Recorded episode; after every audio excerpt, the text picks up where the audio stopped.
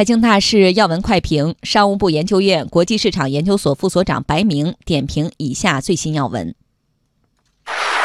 商务部办公厅昨天发布通知，已将制定融资租赁公司、商业保理公司、典当行业务经营和监管规则职责划给中国银行保险监督管理委员会。从四月二十号起，有关职责由银保监会履行。这几个行业，它的行业的特征啊，既有它的商品属性，也有它的金融属性。实际上这些年啊，社会上有大量的这样的交叉业务，这里头呢有主管，有辅助。这些年证明，商务部门的管的。效率也很高，但是呢，随着这些行业的发展，金融属性的一面毕竟是它的主业，那么很多方面就需要各就各位。国家呢，把这些功能呢划归银保监会管理，这个呢也是体现出这种各就各位、理顺管理体制。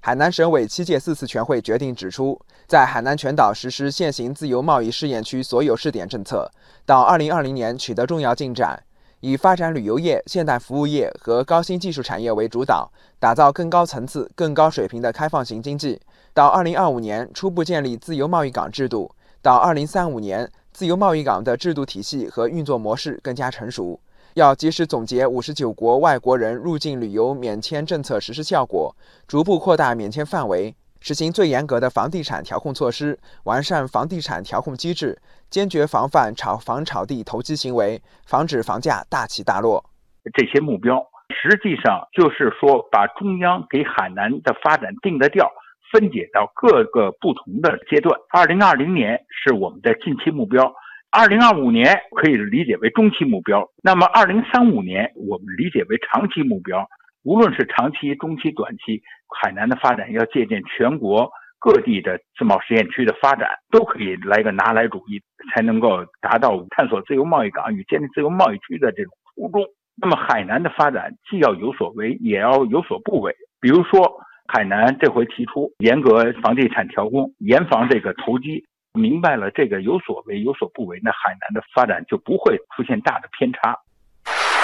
据财政部消息。为贯彻落实中央关于公共文化设施免费开放的决策部署，中央财政通过转移支付下达二零一八年免费开放补助资金五十一点八五亿元，支持范围包括全国一千八百五十四个博物馆、纪念馆和全国爱国主义教育示范基地，一千一百二十三个市级和五千九百四十一个县级美术馆、公共图书馆和文化馆，四万一千四百九十三个乡镇文化站、城市社区街道文化中心。政府部门提供的就是一种公共服务，在实践中，国家的中央的省市一级的保障度还是比较高的，到基层这一级的保障程度就比较低了。特别是文化方面欠账很多。随着我们的这种消费升级，人民群众更加追求高水平的文化服务。财政部的资金的资助，一方面是这个有特色的，比如说博物馆、纪念馆，在这些方面要补齐短板。另一方面，要面向基层，比如说这个基层的美术馆、公共图书馆补齐短板，与老百姓的文化生活需要更加密切相关。确实是钱花到刀刃上了。